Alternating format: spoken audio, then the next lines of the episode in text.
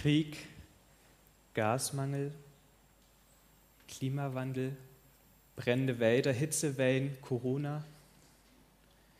Die Überschriften in den Zeitungen, habe ich das Gefühl, überschlagen sich. Und in der letzten Woche habe ich mich dann zu Katja beim Nachrichtenschauen irgendwann mal umgedreht und gesagt, das macht langsam gar keinen Spaß mehr. Keine, aber auch wirklich keine Meldung war irgendwie positiv, war irgendwie fröhlich, war freudig. Und ich habe das Gefühl, dass sich irgendwie so eine Hoffnungslosigkeit breit macht. Die letzten zwei Generationen hatten das ungeheure Glück, auf einer grünen Aue aufzuwachsen. Keine Sorgen. Wir sind aufgewachsen, ohne uns irgendwie Gedanken zu machen, wie es denn weitergehen würde. Die Menschen haben es geschafft. Es geht vorwärts. Europa war noch niemals so stabil wie jetzt.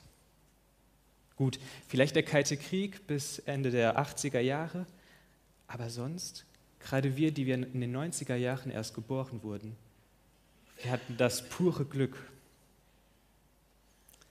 Doch wenn unser Hund Nola und ich durch die Wälder in Eversbach streifen, da merke ich, da ist irgendwie was anderes. Ich spüre, wir laufen irgendwie auf ein finsteres Tal zu. Nicht, weil die Bäume so üppig wachsen und deswegen kein Licht mehr ins Tal scheint, sondern eher das Gegenteil. Jetzt vor wenigen Tagen hat es sogar gebrannt in der Nähe von Eversbach. Die Bäume, die sind weg. Irgendwie ganz schön trostlos die Gegend mittlerweile. Und viele junge Menschen machen sich Sorgen, wie es weitergehen wird. Wie wird es sein, wenn wir mal 60, mal 70, 80 Jahre alt sind? Haben wir dann immer so heiße Sommer? Wie viele Menschen müssen eigentlich fliehen, weil sie kein Wasser mehr haben? Schaffen es die Landwirtschaft, uns zu ernähren? Werden wir Kriege nicht nur irgendwo in Europa, sondern auch im eigenen Land nochmal erfahren? Viele dieser Gedanken kennen wir nicht mehr. Kaum jemand, der in den letzten Jahren in Deutschland aufgewachsen ist, kennt noch Hunger. Natürlich gibt es viele arme Familien auch hier in Deutschland, die sich ja keine gesunde, keine gute Ernährung leisten können, die am Ende des Monats überlegen, wie können wir denn jetzt noch irgendwas zu essen machen, die jeden Cent mehrmals umdrehen müssen, bevor sie einkaufen gehen. Aber so richtigen Hunger über Tage, Wochen und Monate, das kennen nur noch wenige junge Menschen hier. Oder Krieg. Was ist Krieg? Das, was wir aus spannenden Actionfilmen kennen, die aus Amerika rüberschwappen? Vielen von uns fehlt so dieser Bezug zu diesen Sachen. Und das kann belasten und Angst machen. Vor allem, wenn wir darüber nachdenken, nehmen wir das mit Sorgen mit. Der Pädagoge Klaus Hurelmann meinte, dass junge Leute vor allem während der Corona-Pandemie das Gefühl bekommen hätten, einen Kontrollverlust erlitten zu haben. Bei Befragungen von U30-Jährigen gab ein Drittel an, über Antriebslosigkeit, Erschöpfung, Hilflosigkeit und depressive Verstimmungen zu leiden. Aber es gibt auch noch vielleicht die etwas lebenserfahreneren unter uns, die, die sich noch an andere Zeiten erinnern können, die selbst als Kind irgendwie ja lernen mussten, was es heißt, in einem Krieg aufzuwachsen oder was es bedeutet, in der Nachkriegszeit aufzuwachsen und ja nur das Nötigste vielleicht zum Leben zu haben. Und ich weiß nicht, wie es ist, wenn man das hautnah miterlebt hat und dann heute wieder die Nachrichten einschaltet und wieder Bilder sieht aus Kriegsgegenden oder junge Menschen hört, die irgendwelche nationalsozialistische Parolen proklamieren oder ein Bundeskanzler, der ein Milliardenetat zur Verfügung stellen möchte für das Militär, zur Aufrüstung. Ich kann mir gut vorstellen, dass das auch ja, diese Menschen euch belastet, euch Sorgen macht. Weil man gehofft hat, so etwas nie wieder erleben zu müssen. Ich vermute, dass die Krisen, die wir in den letzten Jahren erlebt haben, uns alle auf eine gewisse Art und Weise erschüttern. Denn in der Krise fühlen wir uns hilflos, aufgeschmissen, allein. Heute ist das, äh, der Predigtvers aus dem Psalm 23, der Vers 4. Und ob ich schon wanderte im finsteren Tal, fürchte ich kein Unglück, denn du bist bei mir. Dein Stecken und Stab trösten mich. Der Mann, der diese Zeilen geschrieben hat vor einigen tausend Jahren, hieß David. Er war König und auch er kannte solche krisenhaften Momente. Die Hilflosigkeit, den Kontrollverlust.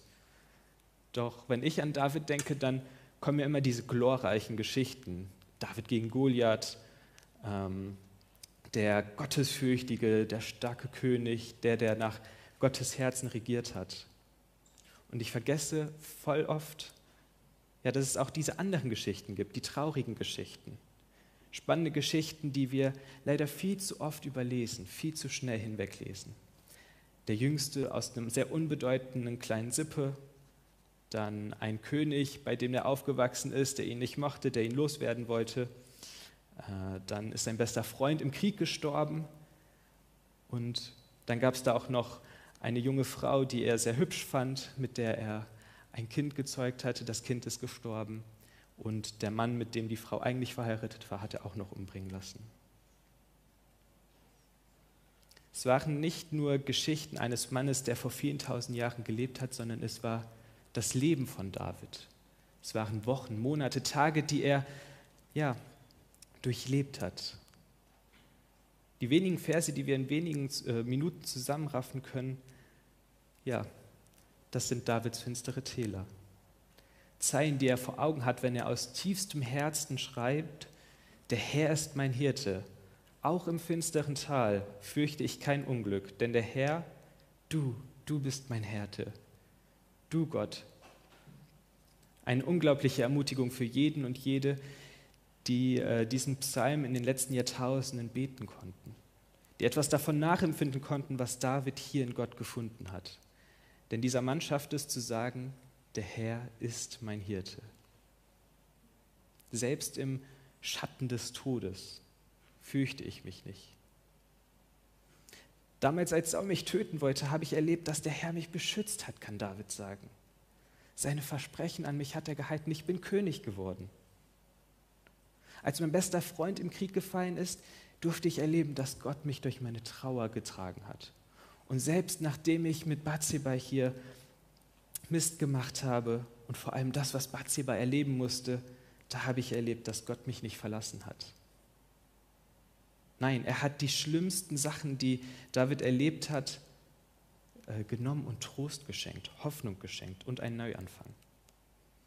Ich bin mir ziemlich sicher, dass die Ereignisse in Davids Leben ihn tief geprägt haben, dass die Furcht und die Trauer, die er erleben musste, nicht einfach aus seinem Gedächtnis weg waren. Vielmehr stützt er sich auf diese Erfahrungen, wenn er schreibt. Zu glauben, ja schon zu wissen, dass der Herr sein guter Hirte ist, hat ihm geholfen. Und im Rückblick auf sein Leben kann er noch sagen, der Herr ist mein Hirte.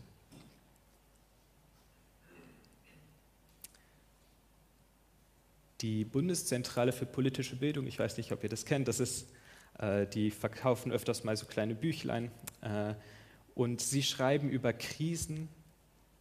Sie seien einerseits eine massive Störung der gesellschaftlichen, politischen oder wirtschaftlichen Systems, aber andererseits bergen Krisen die Chancen zu einer Verbesserung. Eine Verbesserung, die man vielleicht auch aktiv suchen muss. Krisen sind Momente in unserem Leben, da kommen wir nicht drum rum. Aber Krisen sind auch Momente in unserem Leben, aus denen wir gestärkt für die Zukunft hervorgehen können. Als Gesellschaft, aber auch jeder Einzelne in seinem individuellen Leben. Situationen, in denen wir herausfinden können, ob unser Weltbild überhaupt tragfähig ist oder ob wir irgendwo nachjustieren müssen. In denen manchmal vielleicht das ganze Weltbild wie ein Kartenhaus zusammenfällt, in der aber auch vielleicht neue, stabile Karten ein neues Fundament bilden können. Krisen sind Tests, ob unser Leben praxis, äh, praxistauglich ist. Und Krisen helfen uns, Resilienz zu entwickeln, die uns in kommenden Krisen weiterhelfen. Vielleicht ist unser Problem in diesen Tagen nicht, dass die Krisen so schlimm sind, sondern vielmehr, dass wir keine Krisen mehr kennen, dass wir kaum irgendwie damit konfrontiert worden sind und deswegen die Sachen, die heute auf uns zukommen, nicht mehr gut einordnen können. Die Resilienzforscherin Isabel, äh, Isabella Helmreich meint, dass, Kinder schon in einem, äh, dass wenn Kinder schon in einem frühen Alter lernen, gut mit Stress und schwierigen Situationen umzugehen, das präventiv wirken kann. Es ist hilfreich, wenn wir finstere Täler nicht nur als Furcht einflößen, sondern vielmehr als Lernfelder begreifen können, die uns für die Zukunft stärken und wappnen. Mit jedem Teil, das wir überwinden können, stärkt sich unsere Hoffnung, unser Vertrauen in die Zukunft. Echte Hoffnung entsteht erst in einem finsteren Tal. Wenn ich keine Krise, äh, wenn ich keine Krise habe, dann brauche ich auch nicht zu hoffen, weil ja, ist ja alles super. Also wenn ich nicht krank bin, wenn ich gesund bin, dann muss ich ja nicht darauf hoffen, dass ich gesund werde. Vielleicht hoffe ich darauf, dass ich nicht krank werde. Aber genau, es geht um einen Zustand, den ich irgendwie nicht selbst beeinflussen kann. Der Duden schreibt über Krisen, äh, über Hoffnung ist äh, ein Vertrauen in die Zukunft, eine Zuversicht, ein Optimismus in Bezug auf das, was die Zukunft bringen mag. Und nicht nur aus psychologischer Sicht vielleicht sind Krisen nicht ganz so fürchterlich, wie sie sich vielleicht anfühlen, sondern auch aus unserer christlichen Prägung. Denn als Christinnen und Christen dürfen wir von einem Gott uns begleitet wissen, der schon ja, David in seinen dunklen Stunden begleitet hat. Über den David im Nachhinein noch sagen konnte, du bist mein Hirte, dein Stecken und dein Stab trösten mich. Wir dürfen unser Leben als von Gott getragen wissen. Was für ein Geschenk. Dass wir in den Krisen daran festhalten dürfen, dass es jemanden gibt, der bei uns ist. Der größer ist als der Mist, den wir erleben. Und dieser jemand, der ist auch größer als als Saul, größer als die Krankheiten, die Krisen des 21. Jahrhunderts. Das ist die Erfahrung, die David machen durfte in seinem Leben. Die Krisen, die wir erleben oder erlebt haben, sind eben nicht nur Geschichten, sondern sie sind Teil unseres Lebens. Zeiten, die wir durchwandert sind. Der vierte Vers im Psalm 23, der bekommt seine hoffnungsvolle Kraft dadurch, dass er von einem Mann geschrieben wurde, der Krisen kennt erleben musste, aber der auch wissen konnte oder erfahren hat, dass er durch Gottes Kraft da durchgetragen wurde.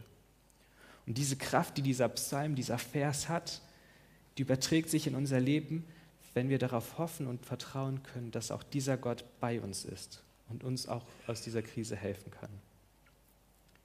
Es ist nicht ohne Grund eines der bekanntesten und beliebtesten Gebete der Psalm 23, denn es bezeugt mit jedem Vers ein Glauben an ein Gott, an dem jemand festgehalten hat, der durch finstere Täler durchschreiten musste. Und vielleicht gibt es einige unter uns, die ja in diesem Glauben auch Hoffnung haben können, Hoffnung finden können. Manche ziehen vielleicht aus der Bibelkraft. Sie sagen, ja, in der Bibel, da steht es ja. Es muss so kommen, das sagt schon der Herr. Und das gibt mir Kraft, weil ich weiß, es geht vorwärts, es ist der Plan Gottes. Vielleicht gibt es auch eine oder andere Person hier, die sagen, das kann ich gerade irgendwie nicht. Vielleicht weil sie die Nachrichten einschalten und leiden. Oder auch weil sie ganz persönlich durch Krisen gehen müssen.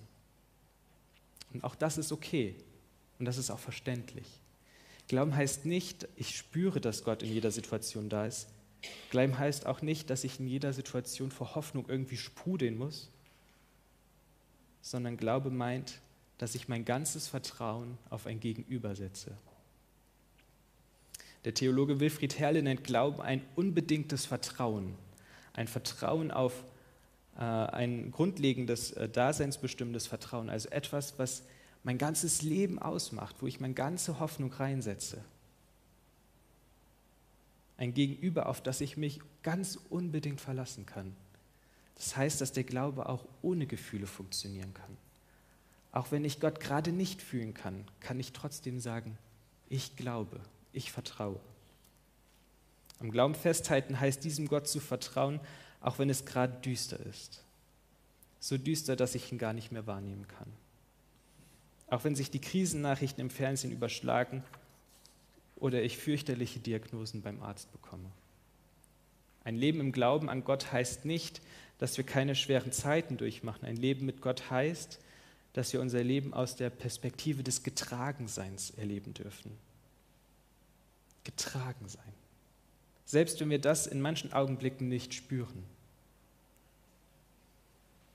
Und dann, dann gibt es noch die, die gar keine Kraft und gar keine Hoffnung im Glauben finden können, weil sie gar keinen haben, weil sie nicht glauben wollen oder nicht glauben können. Und das sind Menschen, die sind ganz allein in ihren dunklen Stunden. Sie müssen oder können gar nicht, eher gesagt, durch ihren Glauben getragen werden. Und ich glaube, unsere Aufgabe ist es, dass unsere Hoffnung, unser Glauben auch da diese Menschen begleitet. Durch Zuhören, Dasein, Zusprechen. Als Christinnen und Christen sollte unser Herz doch mitleiden, wenn wir Menschen sehen, die keine Hoffnung mehr haben, die in der Krise versinken und das finstere Tal nicht einmal mit einem Streichholz durchwandern können. Am Wochenende sind wir durch die Stadt gelaufen und da hat äh, Katjas Mama festgestellt, dass ganz viele in Frankfurt aussehen, als wären sie fertig mit der Welt. Ist das nicht traurig? Menschen in unserer Stadt, die keine Zukunftsperspektive mehr sehen, die am Rande der Gesellschaft stehen und jeden Tag versuchen irgendwie zu überstehen, keine Hoffnung haben. Die Hoffnung, die wir in und durch unseren Glauben haben, sollte nicht nur uns durch unsere Krise leiten, sondern vor allem auch unsere Nächsten tragen und helfen und weitergegeben werden. Denn wir haben ein Geschenk. Und das Geschenk ist, dass in der Schrecklichkeit der Finsternis Hoffnung sein kann. Eine Hoffnung, die über dieses Tal hinausgeht. Wir dürfen auf einen Gott hoffen, der uns da wieder herausführen kann. Denn wir haben einen Gott, der nicht nur Zuschauer ist, der irgendwo über allem schwebt, sondern wir haben einen Gott, der mittendrin ist. Ein Gott, der selbst durch das finstere Tal gelaufen ist. Für Hirten ist es unglaublich wichtig, den Weg und die Gegend genau zu kennen, durch die sie ihre Schafe irgendwie lotsen müssen. Es ist nämlich gefährlich, wenn sie durch das dunkle Tal laufen und dann irgendwo wilde Tiere sind, irgendwo Bergabhänge oder was weiß ich. Der Hirte, der muss die Gegend kennen und seine Herde führen. Unzählige Male laufen sie durch das Terrain, um es kennenzulernen. Und David entdeckt in Gott so einen guten Hirten. Ein Hirte, der mit Stecken und Stab durch das finstere Tal leitet. Er selbst ist nicht ein Gott, der irgendwo im Himmel sitzt und am runden Tisch überlegt, wie dieses Leben funktionieren kann. Vielmehr ist Gott ein Gott, der selbst Bedrängnis und Finsternis kennt. Denn der Gott, den David vertraut, ist der Gott, der uns im Menschen Jesus von Nazareth begegnet ist. In Jesus begegnet uns nicht nur ein Gott, der den Menschen liebt, ihn begegnet uns, äh, in ihm begegnet uns ein Gott, der selbst durch die tiefsten Finsternis getragen ist, um uns dort hinauszuführen. Jesus ist den Weg gelaufen, den Gott ihm geführt hat. Auch dann noch, als er selbst ja mit dem Vater, mit dem er eins ist, wie er sagt, vor lauter Finsternis nicht mehr spüren konnte. Mein Herr, mein Herr, warum hast du mich verlassen? ruft er am Kreuz. Am Kreuz hing Jesus in der größten Finsternis, kraftlos, enttäuscht, verlassen.